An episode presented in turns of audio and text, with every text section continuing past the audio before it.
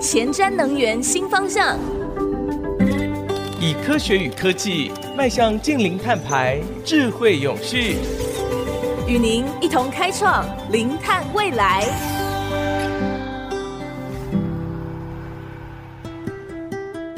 欢迎收听《零碳未来》的节目，我是主持人贾欣欣。政府间气候变化专门委员会啊，也就是 IPCC 发布第六次的评估报告，告诉我们，人类的活动已经引起地球气候前所未见的改变，而且这个改变已经严重威胁生存在地球上所有生物的福祉以及地球本身的健康。各个国家必须采取紧急行动，才能面对不断增加的风险。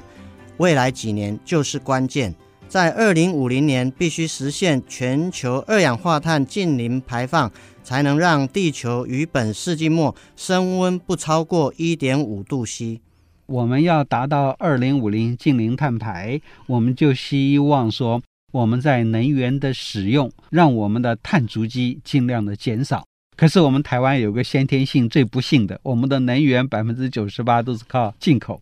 我们要在这么庞大仰赖呃能源进口的一个境地里面去推动我们的近零碳排的未来，是非常辛苦的一件事情，但是是我们没有办法逃避的一个事情。所以，我们台湾啊，未来要做的唯一的就是。把我们啊仰赖这个从外面进口的能源比例要把它减少，我们自有的能源比例要把它增加。啊，我们现在是百分之九十八的能源进口，那我们希望说这样子的比例可以一直不断的降低。按照政府它的这个理想的规划，是希望到了这个世纪中，可以让我们自有的能源。慢慢的成长啊，能够达到差不多可以提供我们自有能源百分之八十，我们外来的能源的进口量减到百分之二十，在这种情况之下，可以让我们的碳排达到近零的一个境地。但是我们的时间只剩下三十年，三十年的时间，我们可以说我们每一天都必须用冲刺的方式努力的向前迈进，大概已经没有办法再慢慢的去做了。中研院地球科学研究所兼任研究员汪中和教授提到，台湾推动能源转型是刻不容缓的议题。如果要落实减煤，甚至加速减煤、减污、减碳，台湾只有一条路可以走，必须同时发展再生能源与积极推动节能。国家发展委员会啊发表了台湾二零五零净零碳排的路径图啊。建构科技研发及气候法治等两大面向的基础环境，来推动能源、产业、生活、社会等四大转型策略，逐步实现二零五零近零排放的永续社会。力拼二零五零年，我们再生能源发电占比要超过百分之六十，其中太阳能装置到二零二五年要累积到二十 Gigawatt。但目前太阳光电装置容量才七点七吉瓦，太阳光电是台湾能源转型的重要关键。我们的目标可以达成吗？让我们听听一群默默付出的科技人如何达成这个不可能的任务，并从设计源头导入永续循环经济的概念，以重新定义、重新设计的方式投入新型太阳能板研发。在目前政府致力于朝向二零二五年再生能源发电占比达到百分之二十的政策目标下，要发展绿能，其中太阳能是重中之重。在所有替代性能源中，太阳能有场地限制小、能源储存问题较小等优点，并且地球一年的接收太阳光照射量约为未来五十年能源需求的两百倍。若能善加利用太阳光，则有相当潜力能解决未来的能源危机。曾任台湾电力公司总经理及董事长的朱文成博士告诉我们，在诸多的再生能源项目之中了，太阳能呢，在一些这个比较起来呢，它的好处呢就是什么？它比较容易，一个就是它不需要太多的环境的要求。你像做水利，你一定要有资源、有河流，可以盖水库等等。那风力发电还有一个就是这个，你要在适当的地方，有风的地方不见得能够盖风力发电。你像山区啊，山顶上风都很大，不过呢，你的设备运不上去，所以那个也很困难。但是呢，只要有太阳的地方，有空地，你就可以太阳光电了。所以为什么在诸多的这个再生能源之中啊，太阳光电的这个数量是比较多？那另外，我们的台湾的中南部啊，这个日照也相当的充足，所以这是我们享有的天然资源了。另外一个就是太阳光电的技术门槛比较低，因为它都是这个 module 的形式制造出来，你只要会安装就可以模组化。呃，模组化，哎，所以模组化的话，你就只要有适当的技术人员的安装接线跟电力系统并联就解决了，维修也是容易，主要这些清洁啊等等。当然就是说，如果零件也少，那主要就是一个换流器，所以这个都是比较容易达成。根据国际能源署 IEA 最新再生能源市场的更新预估啊，二零二二年全球再生能源发电量将增加三百二十吉瓦，其中太阳能就占了百分之六十。但工研院绿能所太阳光电技术组林福明哈林组长特别跟我们分享，其实全球电力的供应哦，目前太阳能发电量占比只占了三趴，因此推动太阳能的发展还有很长的一段路要走。太阳光电其实蓬勃发展，大概是从两千年开始哈，德国或者是日本，它陆陆续续有很多刺激的方案，嗯哼，等于它是一个由政策引导。产生的一个产业，你要用这些异于一般的传统发电机组的这种发电方式，成本一开始会比较高。一直以来，太阳光电大部分都是政策引导型的一个能源政策。是，那我们刚刚有讲到说，它大概是差不多三个 percent 左右嘛，哈，所以每年大概都是零点四、零点五这个幅度，还是很慢啊。电力供应很慢，因为它晚上不发电嘛，阴雨天不发电，所以它整体的电力来讲的话，它是成长的幅度是有限。好，那到底全世界现在装了多少？截至到二零二一年的年底，哈，目前大概是九百多个吉瓦，九百多个吉瓦，我们来想想看，现在都在讲二零五零的近零碳排嘛，哈，对。那以二零五零近零碳排的这个愿景，哈，我们去看国际的报告，就 ARENA 它的预测，哈，它预期在二零五零年的时候，太阳光电要装到一万四千个吉瓦。那我们现在不到一千嘛，所以我们现在不到十四分之一，好，不到十四分之一。也就是说，其实太阳光电的装置量在全世界来看，它是有一个还蛮长远可以发展的一个能源的领域。是。那如果以这个一万四千个吉瓦哈的这个装置量哦，不是发电量，这里讲的是装置量哈。是。刚刚讲的那个三 percent 是发电量，它、啊、这个是装置量。这个装置量可能在二零五零年的时候，它会占。整个供电装置量大概是四十六点七个 percent，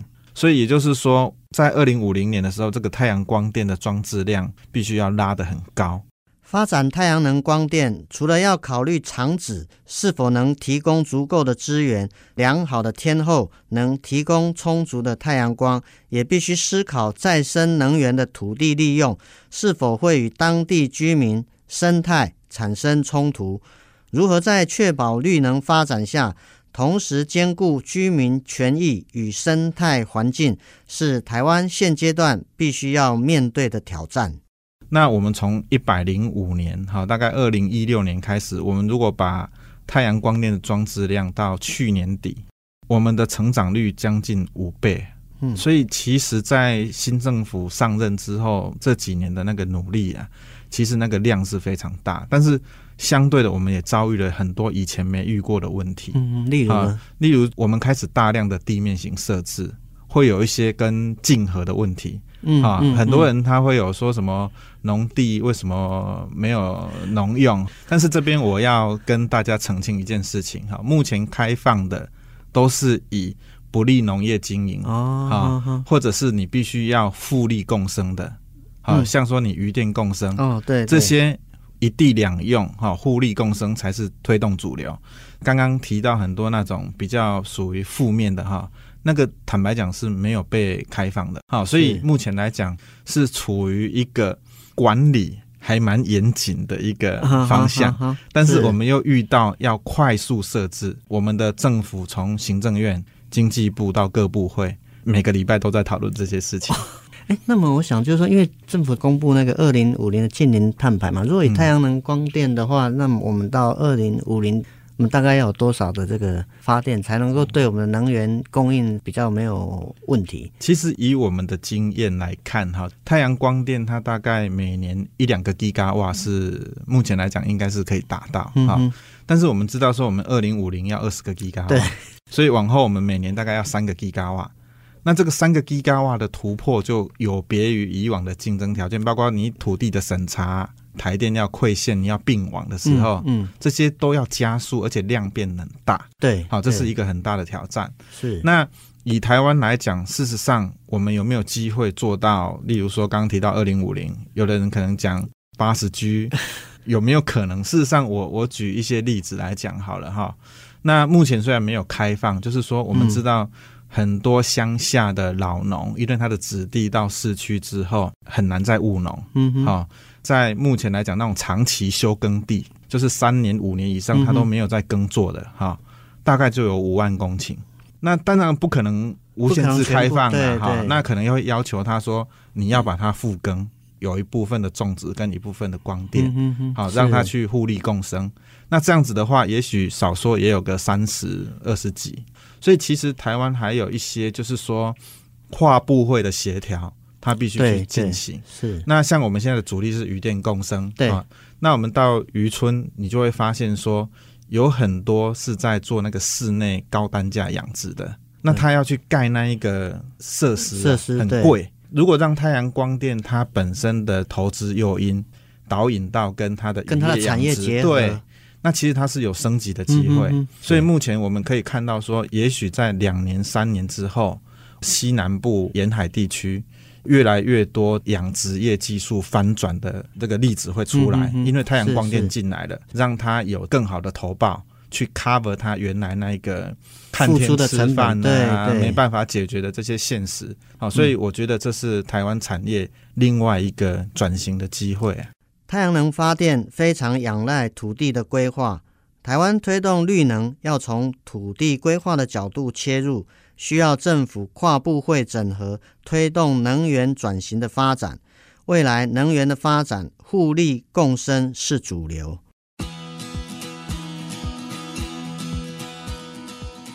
在了解完太阳光电的现况与发展，我们也带大家了解太阳光电的前瞻技术。传统的太阳能技术只能吸收特定波长的光，其他只能眼睁睁看着它们消散。这也就是知名的硝基奎伊色极限。在理想日照跟温度环境，太阳能板的最高转换率只有百分之三十三点七。目前市面上最普遍的细晶转换效率平均为百分之十八。而且每增加细晶太阳能电池百分之一的转换率，制作成本至少增加百分之二十五。所以要增加太阳能电池的效率，又要成本低廉，一定得跳出晶圆材料的传统太阳能电池技术。台湾大学名誉教授暨明治科技大学客座讲座教授林维芳老师跟他的研究团队。投入钙钛矿细晶叠层太阳能电池量产技术的研发，它可以完全使用太阳光的光谱，理论上光电转换效率可达百分之四十。目前的技术已经超过百分之二十七，还有很多可以精进的空间。这似乎是台湾太阳能光电达标的希望。因为我们看准了钙钛矿，它能够吸光、吸太阳光，哈，然后它又有很高的转换率，然后它可以用溶液制成，成本很低。目前就是希望呢，能够跟细晶太阳能电池结合，因为细晶太阳能电池不仅仅就是说它需要用高温制成，它吸收的太阳光谱是有限的，只吸收近黄红外光。那我们知道太阳能的光谱呢，有可见光、紫外光、哦、紫外光，嗯、还有近红外光。钙钛矿太阳能电池它有一个好处，就是说最大宗的吸收都是在可见光，所以它跟可以跟细晶太阳能电池等于是可以互相互补，把太阳能的光谱完全的吸收。这样子呢，它就可以很简单的让细晶太阳能电池从二十二 percent，其实有理论有计算了，可以到四十三、四十四 percent。那我们现在我们团队的目标就是希望能够达到三十 percent。哦，那我们目前把细晶太阳能电池跟我们的钙钛太阳能电池把它结合起来，我们现在已经可以达到二十七点二五 percent。细晶太阳电池是永远不可能会达到那个效率，刚刚有讲过，因为它有一些限制，钙钛矿特别的这个性质，好，所以。吸引了我们，我们所以在二零一五年的时候，我们是全台湾最早的一个团队开始着手太阳能电池的研究了啊。那目前就是说开始发展一些，我们就希望说能够在一般的大气的环境之下能够制作。是、嗯、老师，那投入这个钙钛矿太阳能电池，嗯、那么在价格上面是不是提供更便宜的绿能的价格？对对对，钙钛矿太阳能电池的那个材料，它的长晶的温度是很低，就是稍微一百五十度 C 就可以形成。一般呢，就是说在涂料成膜的温度，就用一般的涂布的方法，好就可以制作非常大的面积。所以它的制作的成本，哈，是细晶太阳能电池有估算过，哈，细晶太阳能电池所用的那个能量的三分之一，它的整个价格。哦，因为你细晶太阳电池要用很多能量，用钙钛矿的话，它不需要很多能量。细晶太阳电池我们就是要产生电能，所用的能量差不多要两年到三年才有办法回收哦，你制作细晶太阳电池的费用。但是对于那个钙钛矿太阳能电池的话，只要两个月。到三个月，所以你可以看到这个是非常大的不同，所以这个是它非常重要、吸引人的地方，因为它是可以用溶液的制成，可以大面积制成，所以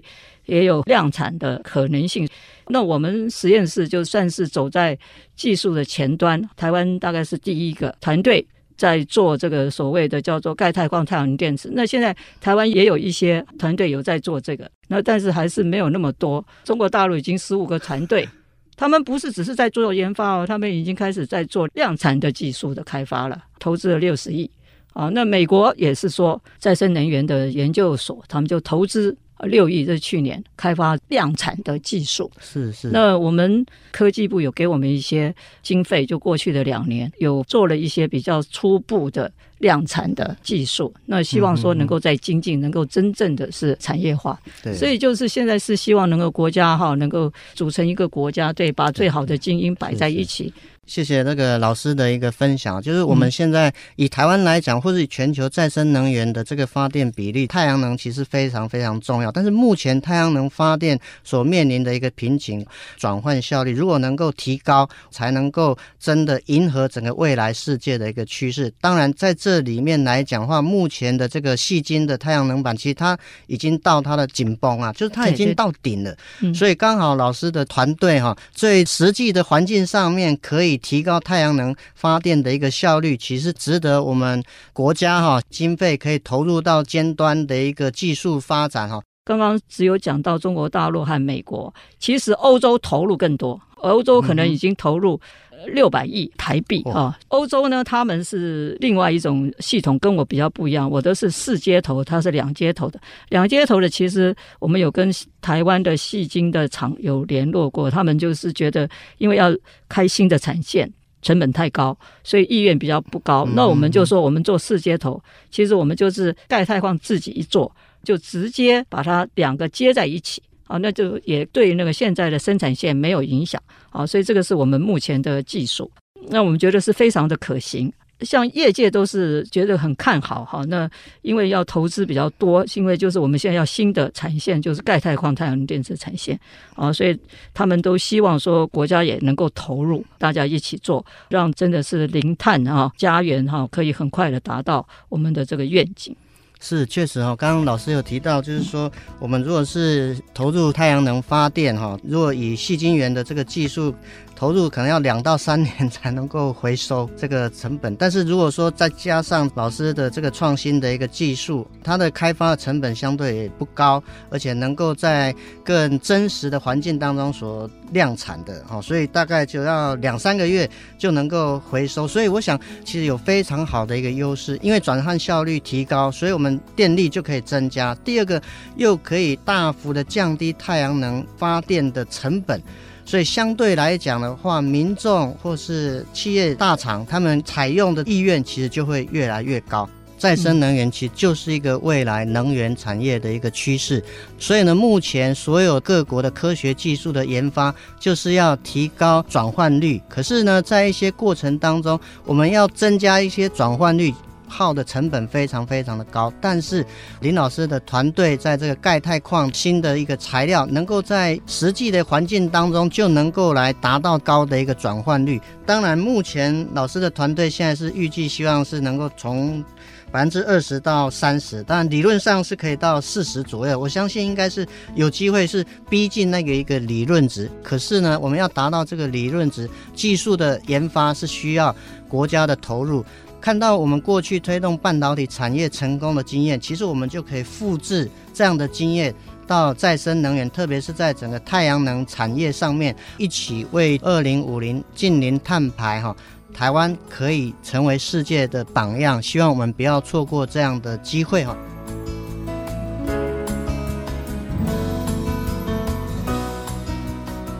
太阳能光电模组将光能转换成电力。作为再生能源重要的供应来源之一，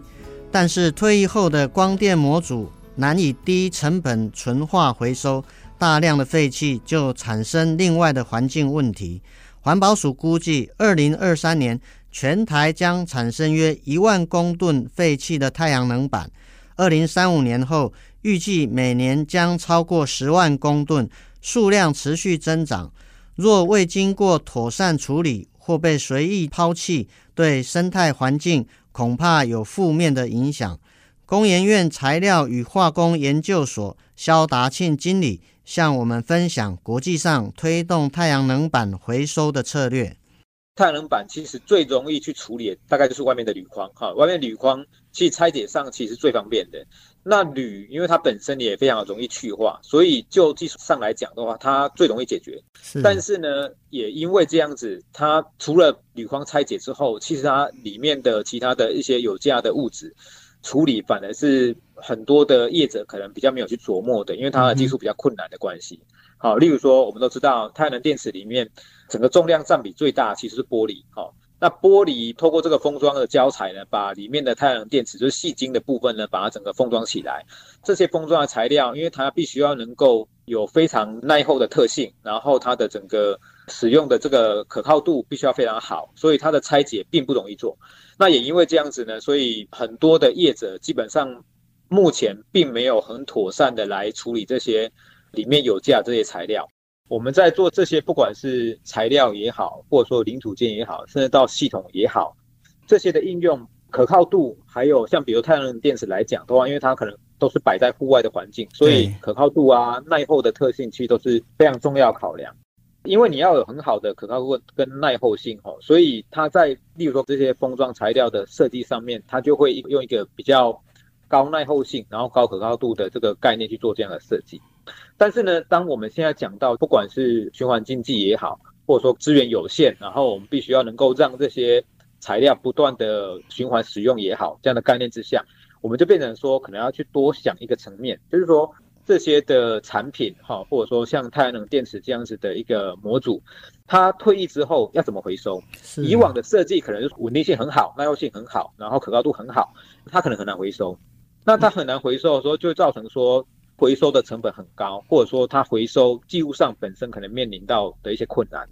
在商言商，人们只会取用价值高的材料。太阳能板的主要材料里，大约是百分之七十五玻璃，百分之十是 EVA 的塑胶。这些商业价值低的材料可能就被废弃，所以必须开发各种回收材料的价值应用，将整条的产业链串起来。才能真的为废弃太阳能板找到出路。除此之外，如何从设计源头导入循环经济的概念，以重新定义、重新设计的方式投入新型太阳能板研发，这样不仅可以解决日益增加的废弃太阳能板问题，也可以让太阳能发电成为真正的永续能源。在以往哦，我们在做这些，不管是材料也好，或者说零组件也好，甚至到系统也好，这些的应用可靠度，还有像比如太阳能电池来讲的话，因为它可能都是摆在户外的环境，所以可靠度啊、耐候的特性其实都是非常重要考量。因为你要有很好的可靠度跟耐候性哦，所以它在例如说这些封装材料的设计上面，它就会用一个比较高耐候性，然后高可靠度的这个概念去做这样的设计。但是呢，当我们现在讲到不管是循环经济也好，或者说资源有限，然后我们必须要能够让这些材料不断的循环使用也好，这样的概念之下，我们就变成说可能要去多想一个层面，就是说这些的产品哈，或者说像太阳能电池这样子的一个模组，它退役之后要怎么回收？以往的设计可能稳定性很好，耐用性很好，然后可靠度很好，它可能很难回收。那它很难回收的时候，就会造成说。回收的成本很高，或者说它回收技术上本身可能面临到的一些困难。对，那这个就呼应刚刚主持人讲的哈，它必须要有一个 redesign 的一个概念，就是说我们做这个整个模组的设计的时候，它必须要在初期的时候就把这个设计的概念把它设计进去，将来在做太役之后的处理的时候，必须要能够让这些比如说太阳能电池的模组，它能够相对来讲比较容易拆解。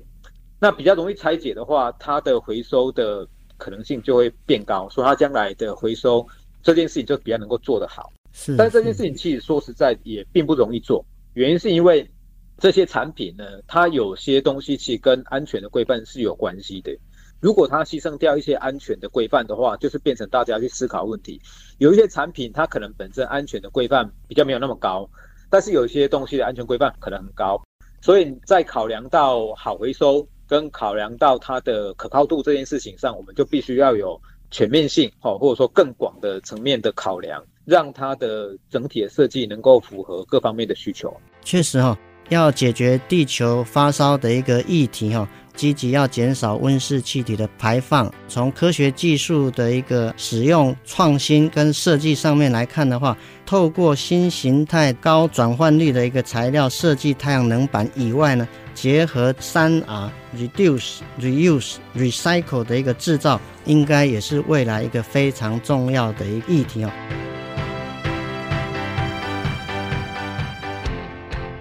保护地球是每个人的责任。随着政府推广绿能发电，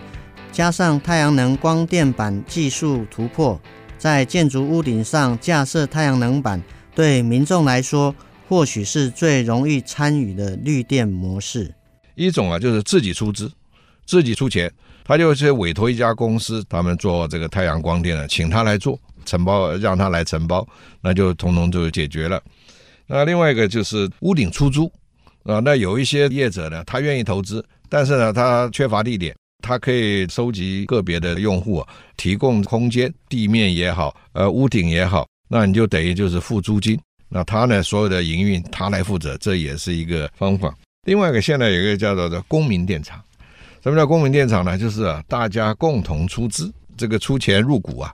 啊，你也许你可以出屋顶的地方，也许你可以投资一些部分经费。这种特别多的地方，就是像那个大楼啊，公共住宅，像这种哈、是一个相当理想的一个方式。这样子的话，那所有的事情你不必涉及营运，也不必涉及这个投资申请等等，通通有人办好。所以，这个民众如果要做这个小规模的太阳光电啊，我觉得这些都是一些方法。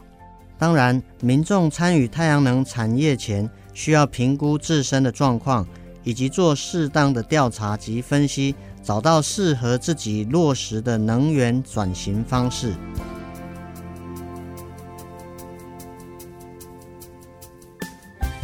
今天节目从太阳能环境科研带大家了解迈向零碳未来的路上，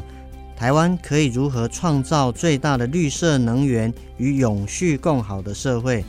台湾正站在能源转型的十字路口上，需要更多人参与，创造经济与环境共荣的最大利益。今天的零碳未来节目就进行到这边，感谢大家的收听，我是贾欣欣，我们下次再会。